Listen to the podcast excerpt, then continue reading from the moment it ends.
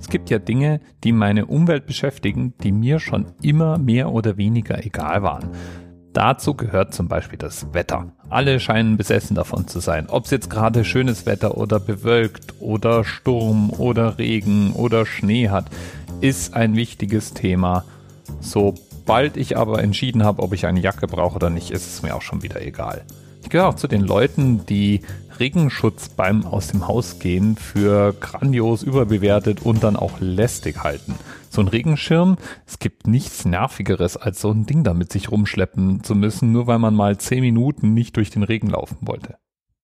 Aber egal. Der Themenanker von heute ist mal wieder ein Z-Mahlzeit-Thema, denn Z-Mahlzeit hat ausgegraben, dass es einen Standard für Regenschutzkleidung im Arbeitsumfeld gibt, der da die Nummer EN343 trägt.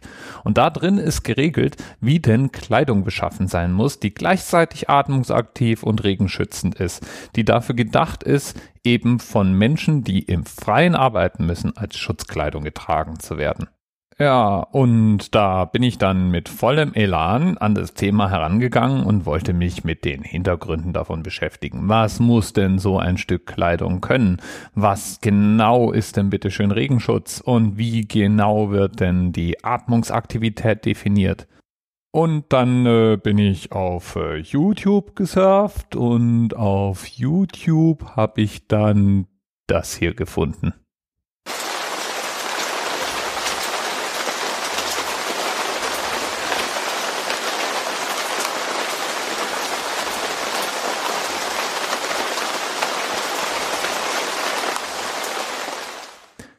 Oh oje. Oh also gerade so nochmal bin ich davon gekommen. Um ein Haar wäre ich von der YouTube-Falle wieder eingesaugt worden. Was ich jetzt hier gerade angespielt habe, ist ein ein Stunden andauerndes Video. Naja, Video, es ist immer ein Foto zu sehen, da bewegt sich nichts, in dem nichts anderes läuft, als das Geräusch, das Regen auf einem Zeltdach macht. Das gibt's zum Beispiel auch in dieser Variante. Amen.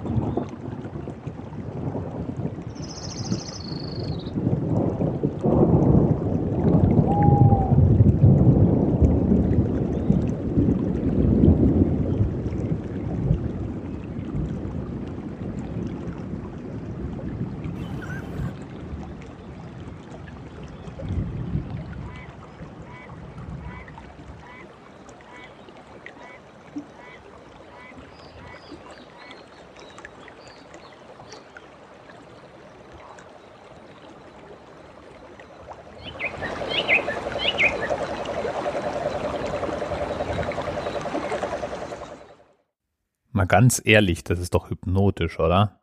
Da kann ich gar nicht anders als stundenlang zuzuhören. In dem Fall ist es ein Video mit zwei Stunden und 22, gedacht zum Beispiel zum Einschlafen.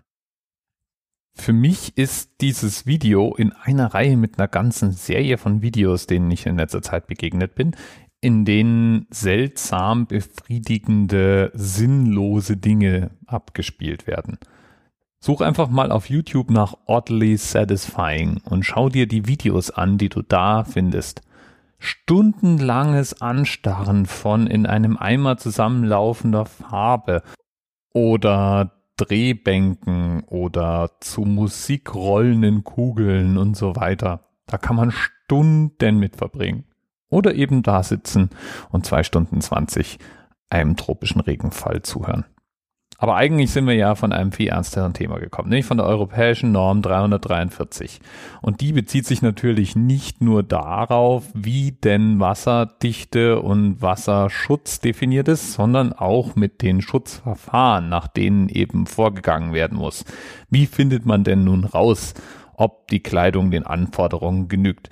Und die muss eben wasserdampfdurchlässig sein, aber wasserdicht. Das heißt, Tropfen von der einen Seite müssen abgehalten werden, aufsteigender Dampf von der anderen Seite, wie zum Beispiel von Schweiß, der muss nach draußen entweichen dürfen.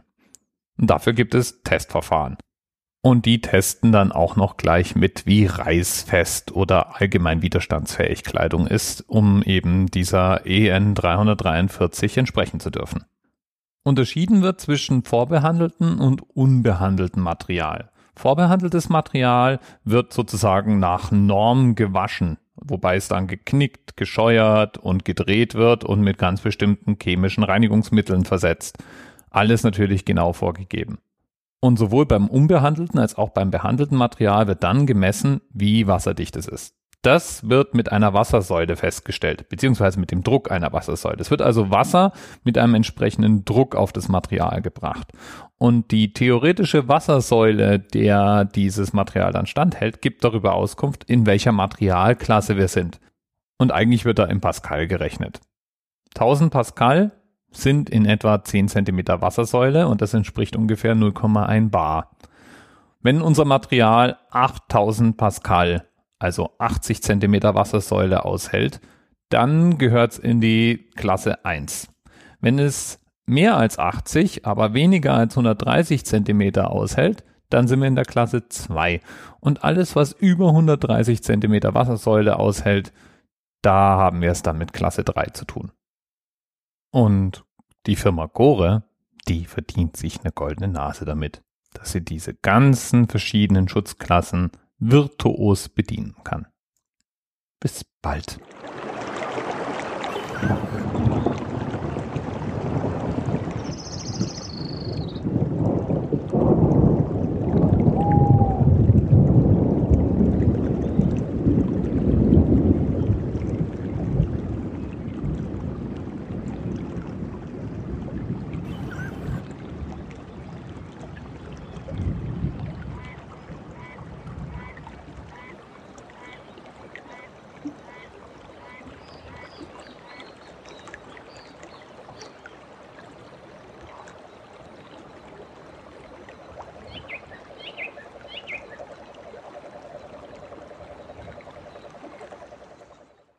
TMRS 10, 9, 8. The experience of 47 individual medical officers.